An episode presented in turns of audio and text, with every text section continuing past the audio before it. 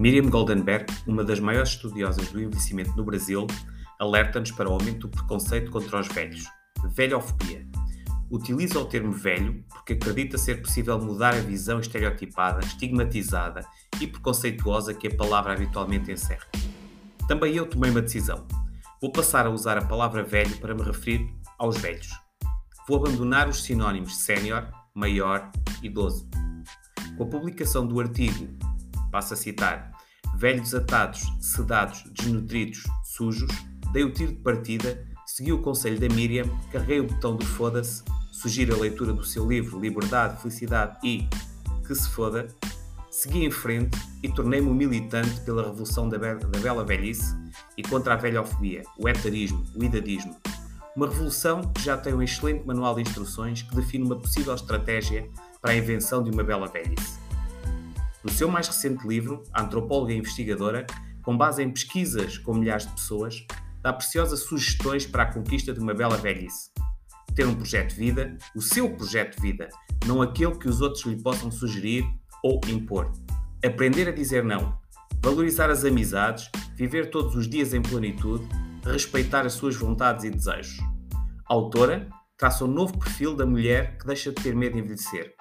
Liberta-se e contribui para a densificação do movimento que combate, sem tréguas, os estereótipos e o estigma que caracterizam o envelhecimento feminino. Muitas mulheres estão a desafiar o padrão cultural vigente do culto à juventude e assumem uma nova maneira de se posicionarem no mundo a partir da força das suas opções. Estas mulheres clicam no botão do foda-se e libertam-se das amarras idadistas e sexistas. Tornam-se efetivamente elas próprias. Vivem as suas vidas com uma liberdade que até então lhes parecia inacessível, proporcionando-lhes a desejada felicidade e uma bela velhice vivenciam os momentos mais felizes das suas vidas, porque nunca se sentiram tão livres. Ao longo do livro, com forte enfoque no público feminino, são traçados alguns caminhos possíveis para que as mulheres vivenciem a terceira idade com menos sofrimento, menos culpas, menos cobranças excessivas ou menos comparações. Todos envelhecemos. Tal não significa reformarmos de nós próprios. Tenhamos projetos de vida. Não deixemos que nos coloquem rótulos ou etiquetas, unamos-nos em prol da revolução e invenção de um novo modo de envelhecer.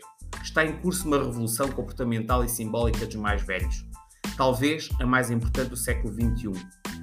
Uma das descobertas mais instigantes da minha atual pesquisa é a diferença entre o discurso feminino e o masculino sobre o processo de envelhecimento. Citei Miriam Goldenberg. Sem dúvida, um dos tópicos mais interessantes do livro é a constatação da diferença no envelhecimento dos homens e das mulheres. As diferenças entre homens e mulheres adquirem um novo significado na velhice. As mulheres passam a valorizar mais as amizades, sentem-se mais livres e felizes por poderem ser, ela, por poderem ser elas mesmas. A autora chama a atenção para as velhices. Há distintos caminhos e escolhas de vida para envelhecer bem. Constata também a existência de uma certa ambiguidade nas representações atuais sobre o processo de envelhecimento, os medos, as perdas e doenças, a liberdade, a beleza e a felicidade. Elenca três tipos de discurso sobre a velhice: a velhofobia, a velha euforia e a velha alforria. Importa sublinhar que a bela velhice não está ao alcance apenas dos mais privilegiados.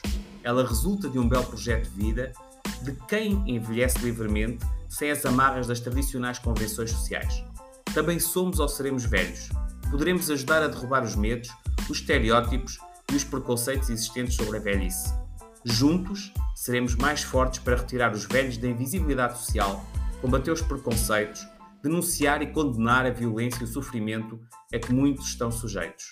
Somos nós, os principais interessados, em uma transformação radical dessa realidade, seja qual for a nossa idade cronológica. Cada um de nós, mesmo os muito jovens, deveria se reconhecer no velho que é hoje ou no velho que será amanhã. Velho não é o outro, velho sou eu.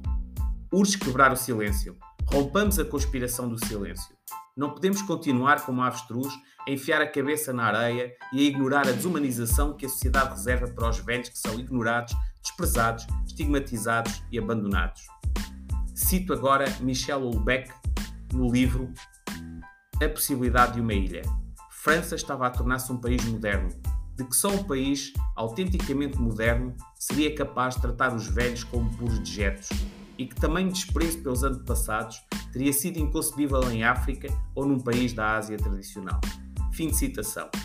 Muitas mulheres disseram que os filhos e os netos não têm o menor interesse nas suas vidas e histórias e acusam os mais jovens de viverem numa permanente ego-trip, interessados apenas neles próprios, sem tempo ou disponibilidade para os outros, especialmente para os mais velhos.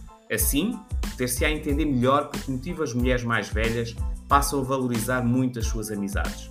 Na verdade, sentem-se cuidadas, apoiadas e amadas pelas amigas que contribuem para a sua libertação e realização do projeto de Bela Velhice, porque escutam bonito, riem-se juntas na melhor idade, ou seja, quando as mulheres conseguem ser livres.